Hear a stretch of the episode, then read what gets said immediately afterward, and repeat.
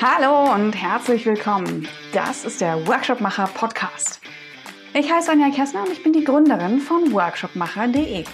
Hier im Podcast spreche ich mit anderen Moderatoren, mit Trainern oder mit Menschen, die verdammt gutes Material für Workshops haben. Und diesmal ist das Oliver Kruth in Köln.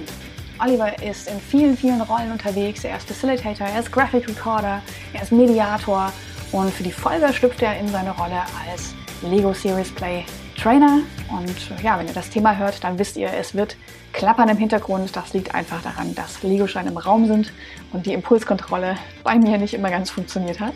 Das gehört dazu, das gehört zur Folge, gerade zu diesem Thema. Und ich wünsche euch ganz viel Spaß damit.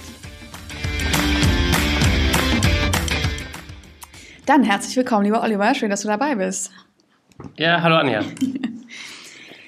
An dich die Frage, äh, weil ich ja auch weiß, ähm, dass du ganz viele unterschiedliche Sachen machst. Ähm, die Gretchenfrage, wie erklärst du, was du so beruflich machst, äh, Menschen, die nicht in dieser Blase unterwegs sind? ähm, ja, gute Frage. Ich habe es auch tatsächlich reduziert und habe gesagt, ich nutze zwar einerseits diesen schönen Begriff Visual Facilitation, einfach weil er natürlich cool klingt. Aber das ist halt was mit Visualisierung zu tun hat. Ansonsten sage ich eigentlich, dass ich Moderation und Workshop-Konzeption mache weil ich damit sehr offen bin, was so Inhalte, ob es jetzt Innovation, ob es Teams mhm. oder Führungskräfte sind, weil bevor ich dann langen Sermon mache, erkläre ich einfach, dass ich ähm, durch Moderation mhm. und Konzeption helfe. Und wie erklärst du es dem kleinen Neffen? Der wird ja Moderation wahrscheinlich nicht, noch nicht so kennen. Der kleine Neffe, also gerade weil wir ja vielleicht heute über Lego reden, dann, dann reicht ihm das schon, dass wir heute mit Lego spielen. Äh, von daher, ähm, ja, ja, im Prinzip würde ich dann sagen, ich, ich helfe Leuten, ähm, Lösungen zu finden, indem sie sich ähm, miteinander austauschen ähm, und ich halt derjenige bin, der denen dabei hilft, äh, wenn es Probleme gibt oder vielleicht auch Konflikte, mhm. äh, um da im Prozess voranzukommen. Cool. Und du machst das ja auch schon ein bisschen und hast dich auch entwickelt. Ich weiß, dass du früher in der Marktforschung warst und von da ist es ja jetzt auch nicht direkt um die Ecke zum Visual Facilitator. Ähm, wie hat sich denn die Art und Weise, wie du deinen Job und deine Arbeit begreifst, ähm, verändert über die Zeit und über diese Entwicklung? Ähm, verändert, also das hat natürlich jetzt eher mit der Selbstständigkeit zu tun, einfach zu merken, dass es ein ganz anderes Commitment ist und auch viel direkter. Das heißt, wenn es doof läuft, dann ist es maximal doof. Man kann ja keinem anderen die Schuld geben. Aber andererseits ist es halt auch toll zu merken, alles, was dann gut läuft, äh, liegt, liegt an mir und diese Direktheit ist einfach noch was anderes ähm, wo ich einfach merke, dass äh, plötzlich stelle ich mir so viel mehr Gedanken, weil zum Beispiel in der Marktforschung hatte man viele Tools, die man einfach so angewendet hat und gar nicht hinterfragt hat. Und jetzt ist ja jedes Konzept auch von mir und einfach viel mehr Gedanken und viel mehr, mehr Teile von mir drin. Und das ist mhm. einfach gerade irgendwie auch sehr spannend, äh, das zu erleben. Cool. Und ich ähm, übe in diesem Interview maximale Impulskontrolle, weil vor mir, ich werde auch ein Foto davon machen, liegen ganz viele Lego-Steine. und damit das nicht so wackelt und klappert im Hintergrund, versuche ich die Hände stillzuhalten. Ähm, aber vielleicht mal, äh, um reinzukommen, was hast du denn mitgebracht heute als Methode und als, ähm, als Tool? Ähm, als Methode habe ich mitgebracht Lego Serious Play, eben auch nicht zu verwechseln mit generell allem, was man mit Lego machen kann. Und ich habe das sogenannte Window Exploration Bag mitgebracht. Das ist so eine Auswahl von 52 Steinen, beziehungsweise wenn man das Männchen als einzieht, 50 Steinen. Ähm, das immer ganz gut ist für den Einstieg und mit dem man auch schon tatsächlich sehr viel machen kann. Mhm. Aber vielleicht mal vorne angefangen, Lego Serious Play. Ähm, was ist das? Wofür ist das sinnvoll? Wofür setzt du das ein? Ja, also vielleicht erstmal in einem Satz und Abgrenzung. Natürlich wird Lego viel genutzt für Simulationen, weil es natürlich flexibel ist. Man kann alles bauen. Es gibt ja viele Scrum-Simulationen und ähnliche, die man auch mit, mit Lego mhm. macht. Ähm, und das ist es eben nicht. Das Spannende ist, das siehst du ja vielleicht auch an den Steinen, die ich hier mitgebracht habe es ist jetzt nicht so intuitiv, dass man da was drauf bauen kann. Ne, man hat jetzt nicht irgendwie vier Räder, eine mhm. Karosserie und vier Türen und weiß, dann brauche ich ein Auto drauf, sondern äh, man hat sehr unterschiedliche Steine. Und das ist eigentlich das Spannende, dass es hier um einen Prozess geht, wo man halt Dinge baut und dann ähm, den Dingen quasi eine Bedeutung gibt. Und das ist insofern nochmal ein bisschen anders. Insofern ist es halt eher ein Coaching-Ansatz, mhm. als jetzt Lego zu nutzen, äh, um irgendwas wirklich physisch zu bauen, um zu zeigen. Also ich baue nicht einen Prototyp zum mhm. Beispiel, mhm sondern ich baue eine Abstraktion, äh, eine Vision und solche Dinge. Mhm. Das heißt, wenn ein Kunde dich anfragt, das ist ja auch ein Tool, was man vielleicht mal gerne ausprobieren will als Kunde, ja. ähm, wie gehst du vor, um sozusagen auszuwählen, was davon du machst oder wie du es einsetzen willst? Ja, es kommt natürlich auf das Thema an. Also es gibt immer so eine, so eine Einstiegsübung, die immer, äh, finde ich, sehr wichtig ist, damit man auch als Moderator ist die äh, sehr wichtig und auch für die Teilnehmer. Und dann kann man eigentlich alles machen. Also man kann ähm, das Thema Teambuilding sehr gut machen, man kann das Thema äh, Vision oder gemeinsame Ziele machen, wo man gutes Commitment braucht und darüber hinaus natürlich auch sowas wie Guiding Principles und, und andere Sachen ableiten. Und dann gibt es natürlich noch so man kann es auch für Innovation oder dies und das einsetzen, aber das sind dann immer so Abwandlungen, sag ich mal, des, des Grundkonzepts. Mhm. Okay, verstehe ich. Dann lass uns mal in die Window, ich habe es äh, mir nicht behalten können, wie es heißt, in die 50, äh, 52 Steine vor uns ähm, eintauchen. Wofür verwenden wir die und äh, wie gehst du vor? Was sind denn so Phasen vielleicht, ähm, in so einem, mit so einem Tool umzugehen?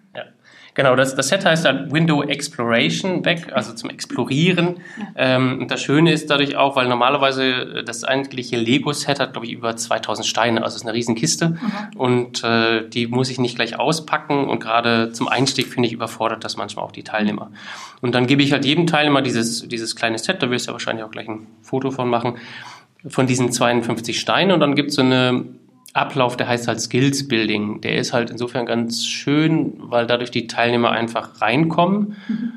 und man selber als Moderator auch gucken kann, wo muss ich aufpassen, so vielleicht auch noch, wo habe ich meine Vielredner, wo habe ich die Leute, die äh, sich hier verlieren, wie aufmerksam sind die. Das heißt, ich kann diese ersten drei Schritte super nutzen, um nochmal auf bestimmte Sachen auf, hinzuweisen, wie achtet bitte drauf, hört den anderen mhm. zu, macht das bitte so oder so. Das heißt, ich äh, stürze die nicht gleich in den Prozess rein und überfordere die. Und ich habe den Vorteil, dass ich so Moderationsregeln nochmal mhm. anwenden kann. Was ist denn die Frage für Skills Building, wenn ja. ich jetzt hier mal ähm, an die Steine darf? also die erste äh, ist einfach eine, eine Bau-Challenge. Da sollen die Leute sich wieder mal mit so an Lego gewöhnen, was bisher noch nie eine Barriere war. Und dann sagt man entweder, keine Ahnung, nimm dir eine bestimmte Auswahl von Steinen, meinetwegen alle grünen und blauen, mhm. und bau dabei aus einen Turm oder man nimmt alle Steine und sagt, bau einen möglichst hohen Turm. Also und das hat jetzt erstmal keine, keine Besonderheit an sich. Mhm.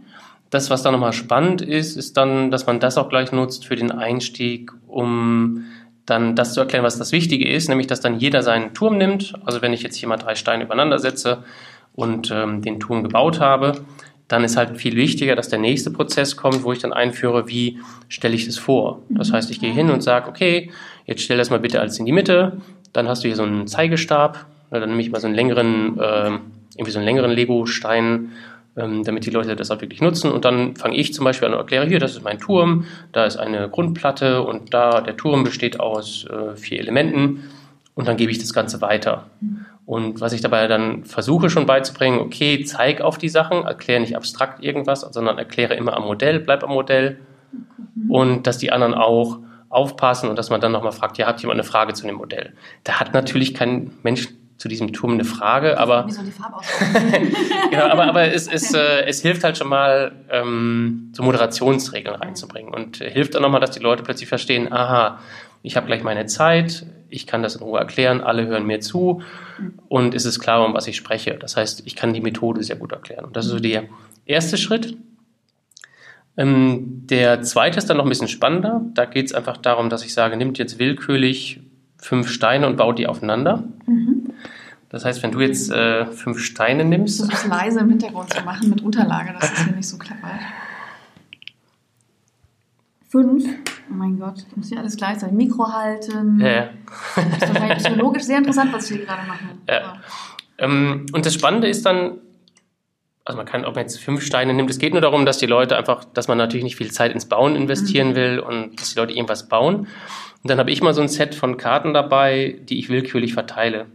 Und da könnte dann zum Beispiel draufstehen, kochen. Mhm. Und dann kann man es auch noch ein bisschen humorvoll anmoderieren und sagen, so, Anja, Du hast natürlich äh, jetzt was gebaut und wie wir alle wissen, geht es anscheinend um das Thema Kochen. Mhm. Und kannst du jetzt mal bitte anhand deines Modells erklären, was das mit Kochen zu tun hat? Ja, viel und dann, ne? Genau, und dann kriegst du, kriegst du den, den Stab okay. und würdest jetzt anfangen, wie erklärt dein Modell den Begriff Kochen? Okay, also das muss ich tatsächlich äh, ein Bild davon machen, ne? Ähm, ähm, das wusste ich nicht vorher, ne? Das sagst du mit, mit bewusst nachher erst. Genau. Okay, alles klar. Ähm, also natürlich, wie man sieht, offensichtlich äh, sehr viel Grün und die Grundlage, natürlich muss zeigen, die Grundlage ist natürlich, dass es äh, viel Grün ist und aber auch gut gekocht ist und heiß gekocht wird und mhm. ähm, ähm, denn das Essen guckt mich natürlich auch an. Mhm. Nee, warte mal, das kann ich ja nicht sagen. Vegetarier, das guckt mich ja nicht an. äh, denn das Essen soll ja noch weiterhin gucken können. Ja, okay. äh, oder, keine Ahnung. Nehmen wir mal als Test. So, weil die Augen und so. Ja. ja. Genau. Und dann ähm, würde ich auch nochmal wieder an, an die anderen eine Frage stellen. Gibt es noch Fragen? Wenn die anderen keine Fragen haben, mache ich das manchmal als Moderator, um zu zeigen, ähm, hat dieser rote Stein eine Bedeutung? Mhm. Oder ne, dass man nochmal selber äh, bei Anregungen gibt, okay, dass du sagst, okay, da steht jetzt, hattest du ja so angeregt, so könnte für Kochen stehen, weil er so leuchtet zum Beispiel. Ne, mhm. Dass man nochmal nachfragen kann und dass ich den anderen so ein paar Ideen gibt, was für Fragen sie stellen können. Und ähm, wichtig ist auch nochmal, dass man darauf hinweist, dass man selber nichts reininterpretiert. Dass man sagt, hier, du hast ja das Gemüse da gemacht, sondern im Moment ist es erstmal ein grüner Stein, dann fragt man, hat der grüne Stein eine Bedeutung. Ne?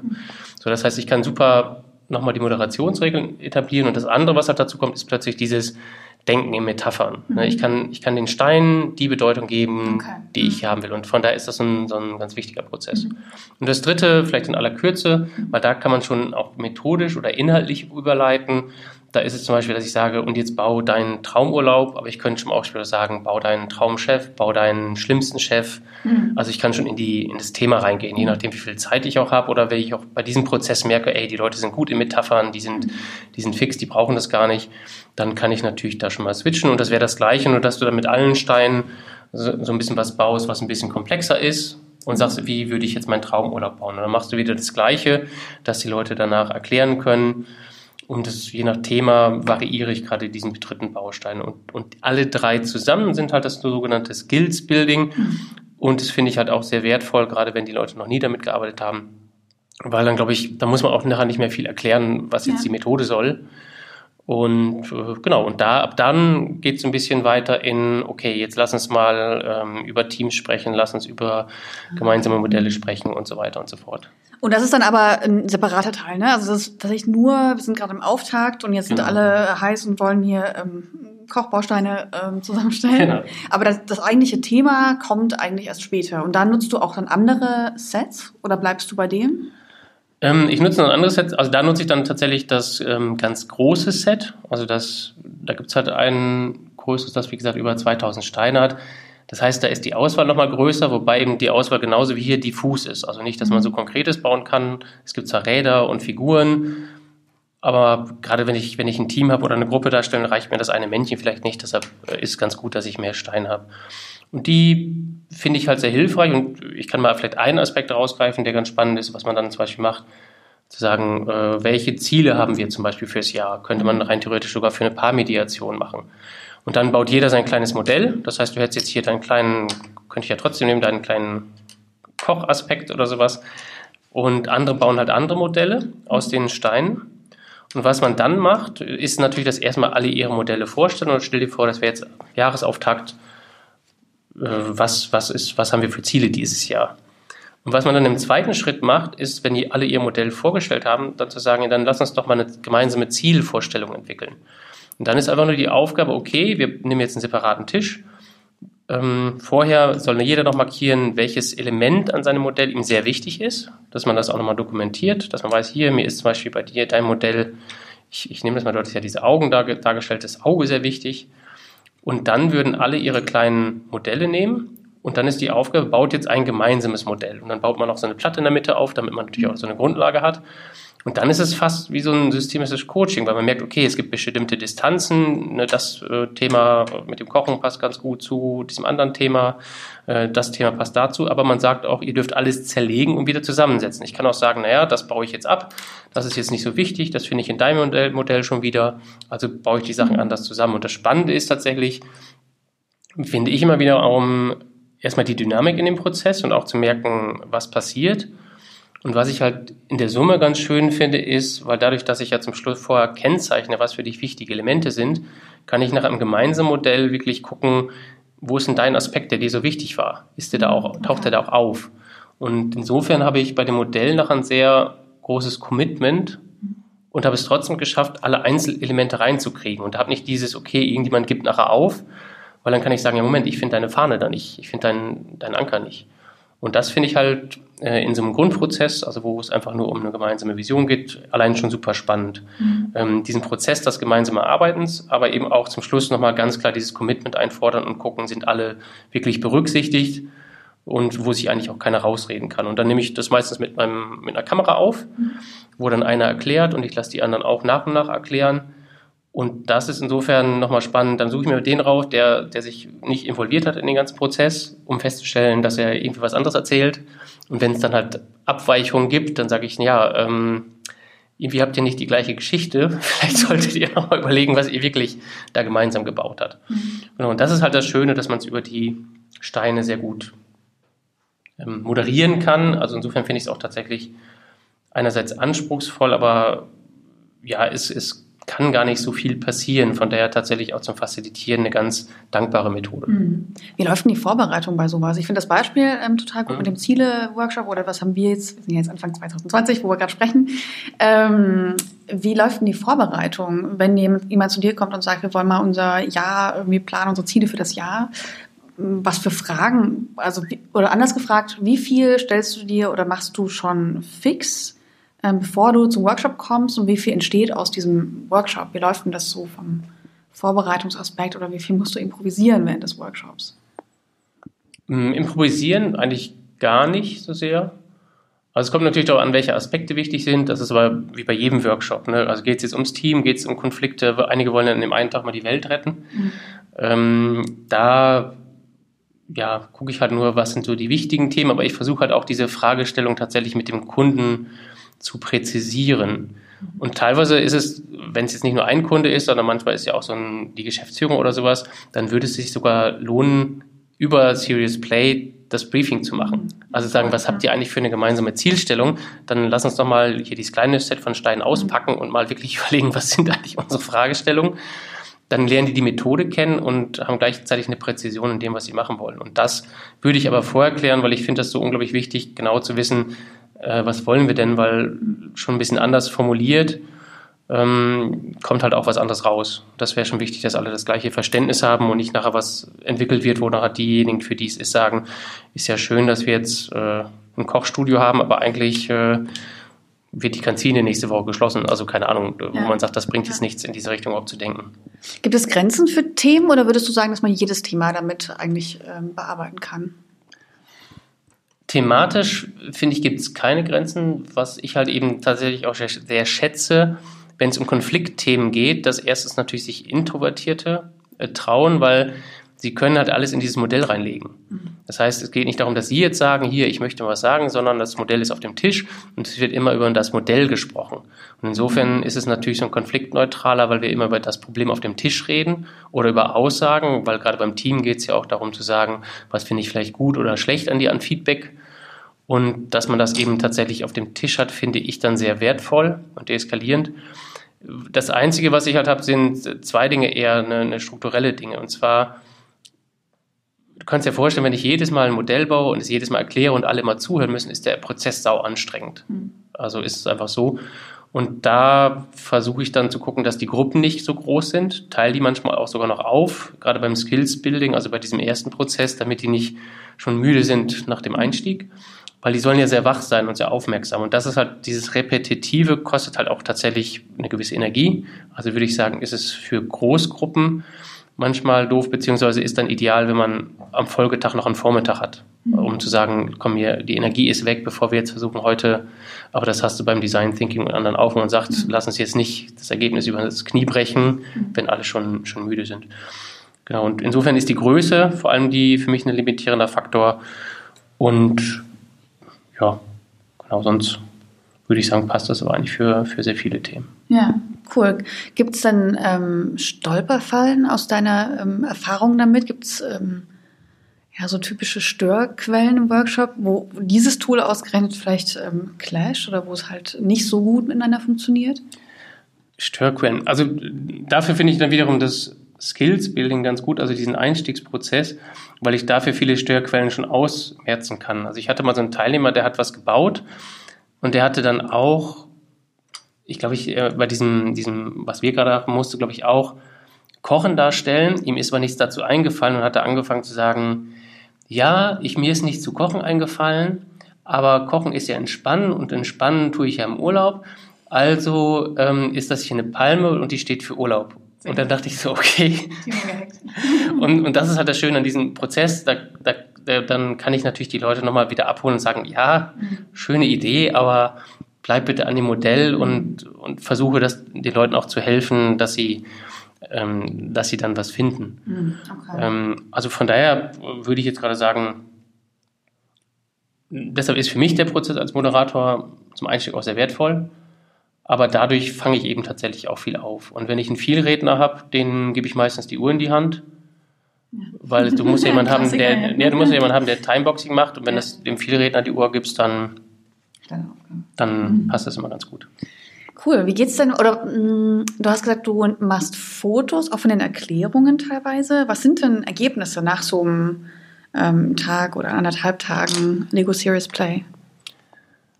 Hm, ja gut, Ergebnisse können halt tatsächlich sowas sein wie eine Teamvision. Ich hatte jetzt letztens äh, auf der Product People war das auch mal eine Produktvision gemacht. Also gerade wenn man im Bereich ähm, in, diesem ganzen Scrum-Prozess hat und ich brauche mal eine Produktvision und dann würde man das Modell nehmen und ich finde, es reicht ja häufig eine Fotografie und es gibt doch tatsächlich einige, die sagen, dann mache ich mir einfach ein paar schöne Fotos davon und diese Fotos zum Beispiel auch einfach dann ins Büro zu hängen. Mhm. Also dass man halt jeden Tag irgendwie daran vorbeigeht und sich nochmal daran erinnert und dann vielleicht so ein Stichwort oder drei, vier Stichworte, die man zu dieser Vision hat, dazu zu schreiben. Mhm.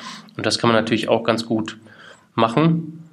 Und ansonsten gibt es jetzt eigentlich keine großartige Dokumentation durch mich weil ich eigentlich auch nicht das Ergebnis verfälschen will. Also ich möchte jetzt nicht sagen, ich habe jetzt die Fotos gemacht und habe mal runtergeschrieben, was für mich das Ergebnis bin. Also da bin ich eben tatsächlich eher Coach als Berater und würde jetzt nicht sagen, äh, nach dem, was ich gehört habe, sollten Sie das und das machen, sondern gibt quasi nur die Fotodokumentation und sehe zu, dass alles vollständig ist, aber den Prozess ähm, würde ich dann den anderen überlassen. Wenn dann was anderes ist, kann es natürlich sein, dass ich auch dann andere Methoden nehme. Also wenn jemand sagt, jetzt haben wir zwar eine Produktvision, jetzt wollen wir aber Features entwickeln, sage ich, ja gut, da da würde ich das zum Beispiel dann nicht mit Lego Series Play machen, weil ich das doof finde, innerhalb des gleichen Settings mal die Steine für was Konkretes zu nutzen und dann wiederum in Lego Series Play für einen abstrakten Prozess. Okay. Und das möchte ich halt nicht vermischen. Mhm. Und dann würde ich dann vielleicht andere Methoden, gibt es ja auch Visualisierung, dies und das oder mhm. ähm, andere Dinge, um da was kreativ zu lösen. Ja, kann man ja auch andocken, was irgendwelche Ergebnisse und Interpretationen angeht, ähm, aus dem, was gebaut wird. Ähm, nehme ich an, gibt es auch Methoden, die man andocken kann, ähm, um das irgendwie verfügbar zu machen. Weil nur ein Foto, das ähm, legt man sich irgendwo hin, hängt man auf aber das, was da drin steckt, muss ja trotzdem noch irgendwie da rauskommen, in den, um in den Alltag rüberzukommen.